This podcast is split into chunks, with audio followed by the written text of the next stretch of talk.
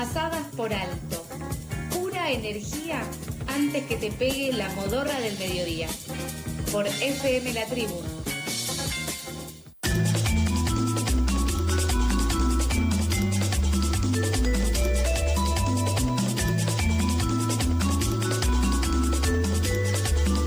37 minutos, continuamos con más información aquí en Pasadas por Alto.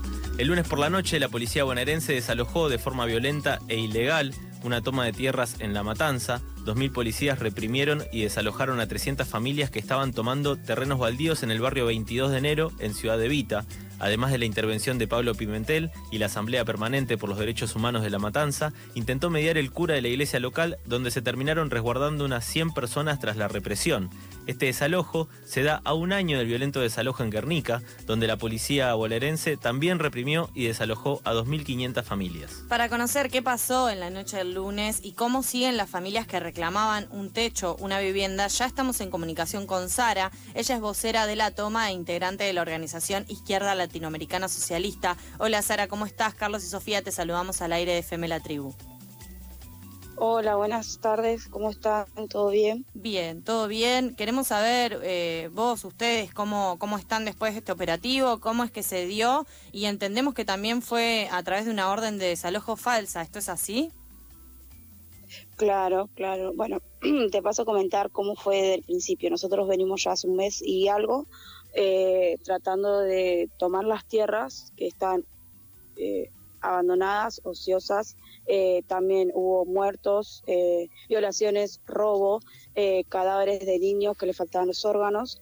Hubo muchas cosas acá, como vieron en Crónica que hubo una víbora, o sea, no solamente esa, sino hubo varias atrás que nosotros no la mostramos, pero bueno, nosotros ese día decidimos entrar de vuelta al predio porque ya no había sacado tres veces, con esta iba a ser la cuarta, y nosotros estábamos reclamando normalmente, eh, pacíficamente también, y cuando se fue crónica, a la media hora ellos empezaron a reprimirnos.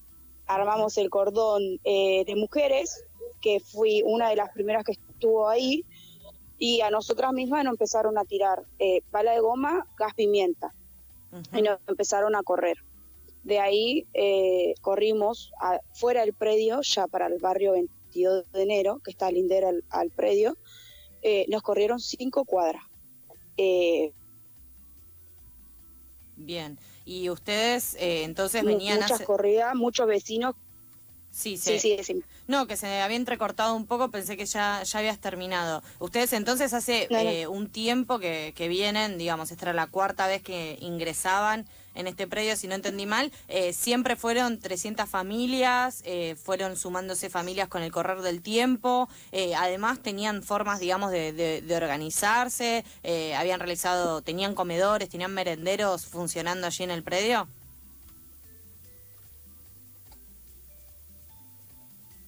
Sara, ¿nos escuchas bien?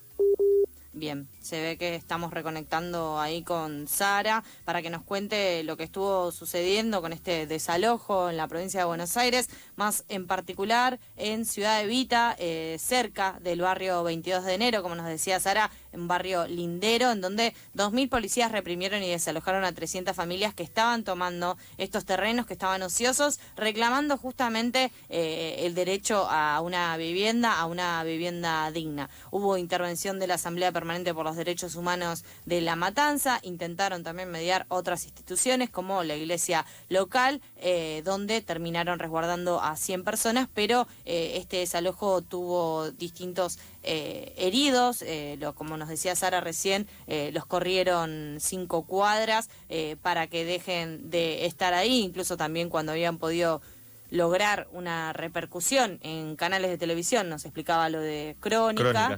Em, ahí esperaron los policías, quienes habían montado el operativo, a que las cámaras no estén más para avanzar con la represión. Ahí estamos tratando de reconectar con Sara, que es vocera de la toma, integrante de la organización Izquierda Latinoamericana Socialista. Eh, Sara, ¿ahí nos escuchas bien? Sí, sí, ahí te escucho perfectamente. Perfecto. Eh, para retomar un poco... Eh, sí, te estaba hablando de los comedores. Sí, exacto. También de lo que nosotros mismos nos pensamos entre los vecinos.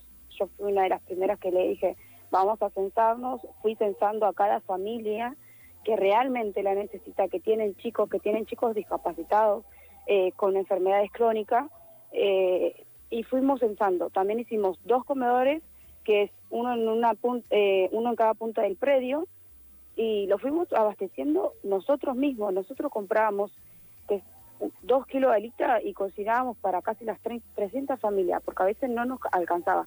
Por lo menos los chicos sí comían, que es lo más importante. Y nosotros nos abastecíamos y dos veces nos tiraron el merendero y las últimas dos veces nos los quemaron. Claro. Y la última vez que fue el día lunes nos los quemaron, pero con todas las cosas equipadas adentro. Todos teníamos adentro los colchones, todo lo que teníamos para los chicos, la mercadería que nos habían donado, ropa, nos habían donado un freezer como por lo menos para que se mantenga la carne que comprábamos nosotros y nos lo quemaron todo, todo, las ollas, todo. Vas en una de las fotos, si yo te mando, vas a ver lo que es eh, una mesa quemada, o sea, quedó el fierro nomás. Sara, ¿en los últimos días tuvieron alguna respuesta por parte del municipio a cargo de Fernando Espinosa o por parte del gobierno provincial de Axel Kisilov? Eh, mira, nosotros fuimos ayer, ayer, no, el martes, fuimos a lo que es eh, la marcha, eh, fuimos a la oficina, oficina, digamos que se le llama, al municipio, municipalidad. Eh, estuvimos desde las doce y media hasta las cinco de la tarde para que nos atiendan, aunque sea media hora. Imagínate nosotros enojados, eh, no enojados, sino estábamos cansados de cómo nos estaban tratando ya desde el día lunes, que ya nos reprimieron, y el día martes otra vez, es como que nos estaban haciendo una burla a nosotros. Eh, y los mismos eh, te miraban con cara de asombro como si fuese que no sabían nada, que ellos se lavaron las manos, que ellos no saben quién fue, que no podían reponérmelo el merendero, me mandaron al desarrollo social, el desarrollo social se lava las manos, me dice que es higiénico eh, eh, poner dos merenderos en cada punta, porque en, en, la toma no se puede poner merenderos. Cuando nosotros estamos sustentando a las 300 familias, nosotros le digo, ante, ante anoche, cuando fue el martes que vinimos a la marcha, eh, los que estaban acá pudieron comer chicharrones, sándwiches de chicharrones. ¿A vos te parece que no teníamos qué hacerle y los chicos comieron sándwiches de chicharrones? Y, Sara y, ellos te, y ellos te burlan porque te dicen, no podemos darte la comida. Entonces, ¿qué le doy hoy a la noche? Claro, eso es lo que, le doy? lo que pensamos después de, de, esto, digamos, cuando sucedió lo de, lo de Guernica, que se alojaron a 2.500 familias, se había planteado una especie de eh, propuesta por parte también del gobierno de Axel Kisilov y, Andrés Larroque, que estaba adelante de, hacer eh, soluciones habitacionales para personas que estuvieran con este, con este inconveniente, con este reclamo como están ustedes, pero el ahora qué eh, esto que vos preguntabas recién, eh, y bueno, ¿y qué, ¿y qué comemos o en dónde dormimos, digamos? ¿qué, ¿En qué situación están las familias actualmente después del desalojo del lunes?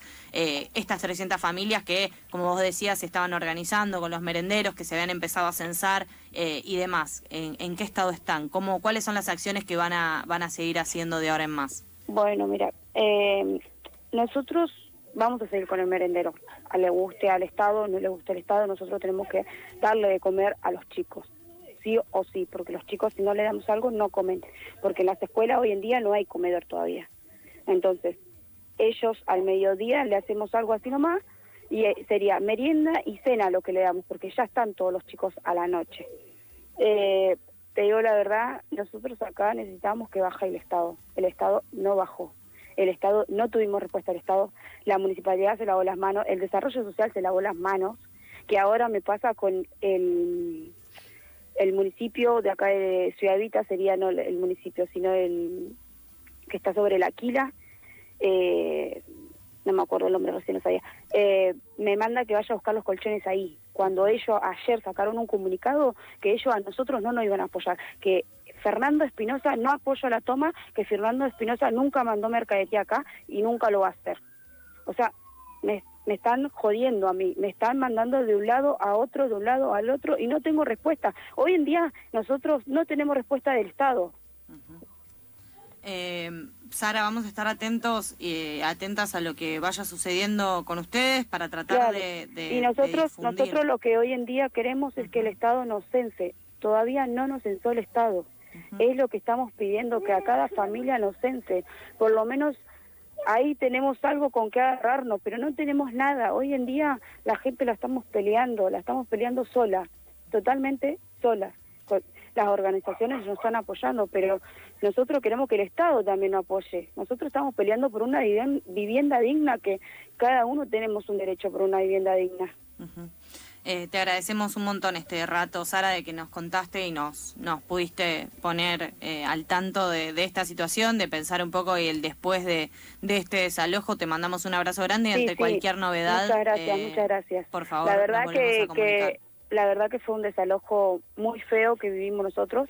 gracias al padre Daniel que nos abrió las puertas de la iglesia, nos pudimos refugiar ahí. Si no, no, no sabíamos qué iba a pasar con nosotros.